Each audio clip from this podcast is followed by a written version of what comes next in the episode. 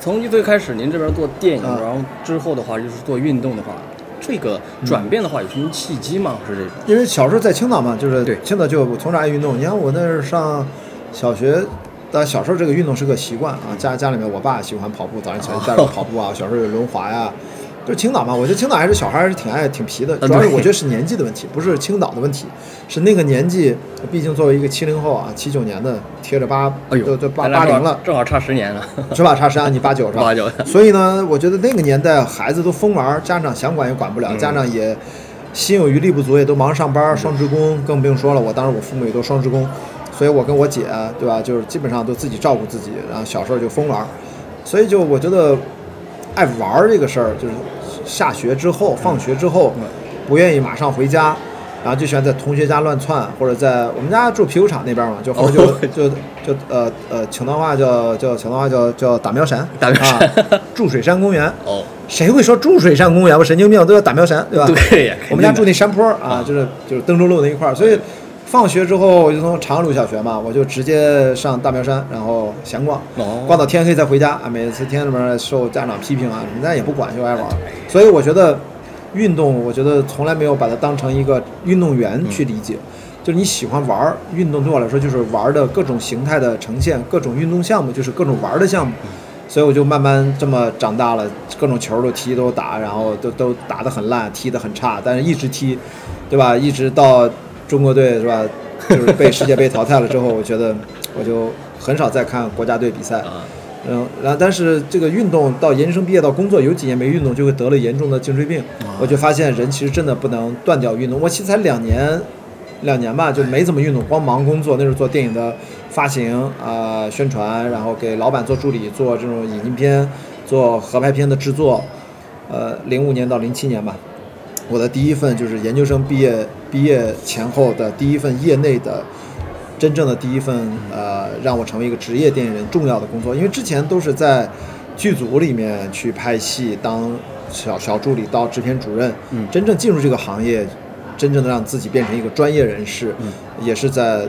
还是读电影啊，读完电影读研究生，本科完了之后再接着读，慢慢的找到了一个我还认为是我一直目标啊尝试的一个这样的工作，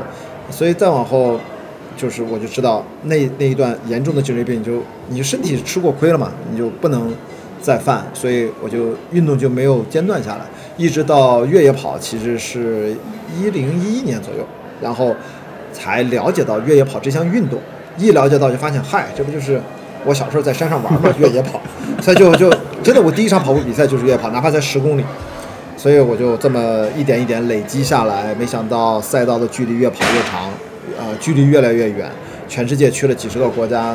一一百公里是最短的，基本上那一百英里、两百多、三百多、五百、九百啊，八百六十六公里什么都有。等于把我我觉得国内一些越野跑的朋友听说过的一些比赛，包括没听说过的一些比赛，都是知名的赛事啊，都很难，我基本都去体验了一遍。跑了个遍。呃，百分之八九十我都是完赛了，几十场里面，当然有几场我我也没有完赛，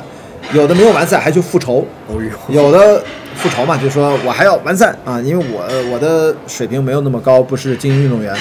我经常还要带着摄制组啊去拍拍纪录片，所以经常要一心多用，还要把这个事儿出去一趟不容易，花一些钱不容易啊，要推广越野跑，所以尽量带回来尽可能多的东西，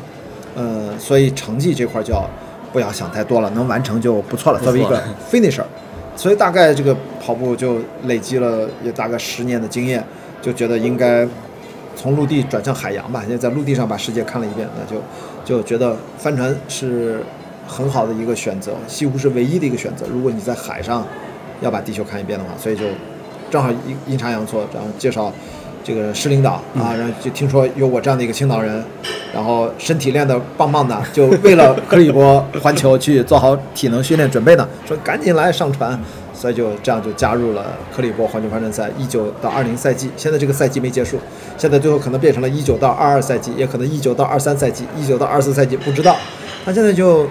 船队都停在菲律宾呢，我们去年三月份在那儿卡壳了之后，扛了一个月扛不下来就散掉。了。所以中呃青岛队啊，在中国城市三个城市冠名了，就它是从十一艘船里面有三个城市是青岛、珠海和三亚，然后目前这十一艘船队里面，青岛号是总积分遥遥领先，哦原来这如果对我们这一次团队都特别的齐心合力，也很拼，啊、有很多队员受伤，严重受伤，粉碎性骨折什么都有。因为那个你你可能知道吧，长航完全跟你打竞赛赛是很不一样的啊。对，目前来看，青岛是表现的历史最好的一次 啊！以前赞助了，这是第八届了，前七届从来没有拿过第一的成绩，至少总积分遥遥领先的也都没有发生过。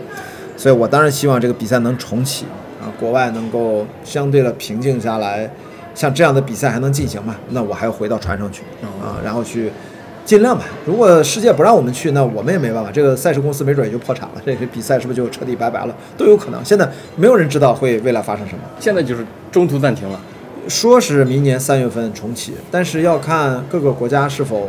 愿意接收这么多来自世界各地的几百个船员。啊，呃，同时至少有两三百个，还有一两百个工作人员呢。啊，英国总部那边的，所以你到每一个靠站，中国能不能接收都不知道。如果中国本来应该停三亚、珠海、青岛这三站，如果目前这个疫情咣当来几百老外，这不都输入病例吗？人家对呀会就有潜在风险，那中国肯定可能不太不太容易允许你进吧？那是不是就跳过直接去美国也是有可能的？所以都不知道，那就等呗。所以我们这不在认真的畅谈，我们在做着播客，我自己在闷头做自己的线下活动和做自己的内容，该赚钱赚钱，该工作工作，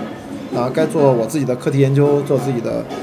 学业上应该不叫学业，我觉得学不学业没关系，就是做一些自己的专业的领域。除了我当制片人，除了我做创作者，当呃不管是编剧还是导演之外，我还能为这个行业做什么贡献？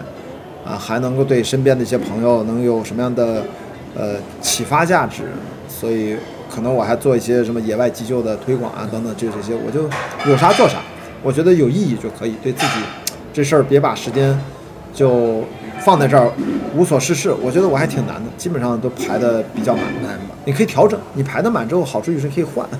时间的话能，就是能这么多的事情能，就是能分配精力能分配过来吗？其实你看事情也还好，因为我又不上班，对吧？然后我也不运营公司了。我的公司在一八年年底不是要去环球帆船赛嘛？我那个小公司，我就把它以冷冻的形式，然后几个合伙人都是我多年的老朋友，我们基本上就先暂停了，因为一直做越野跑推广不好赚钱，总是亏。再亏亏亏，账上就没钱了，所以我说先暂停吧。虽然账上的确本来也没啥钱了，甚至还有点钱的时候，赶紧分给大家。就是我们就是发了半年的工资，让大家各自就是这你未来半年先不愁，赶紧找工作，然后或者找后面的打算。我呢，一九年就去英国要去训练了，所以幸亏当时做这个安排。如果拖到疫情，可能可能会更不好，就可能开始赔了 可，能连这个遣散费都发不出来。所以我觉得创业就提醒大家，并不是你想的，其实创业还是很辛苦。对于很多年轻人热血创业，我觉得很好啊，你去呃探索自己喜欢做的事情，但是一定要对风险有充分的认知啊，千万别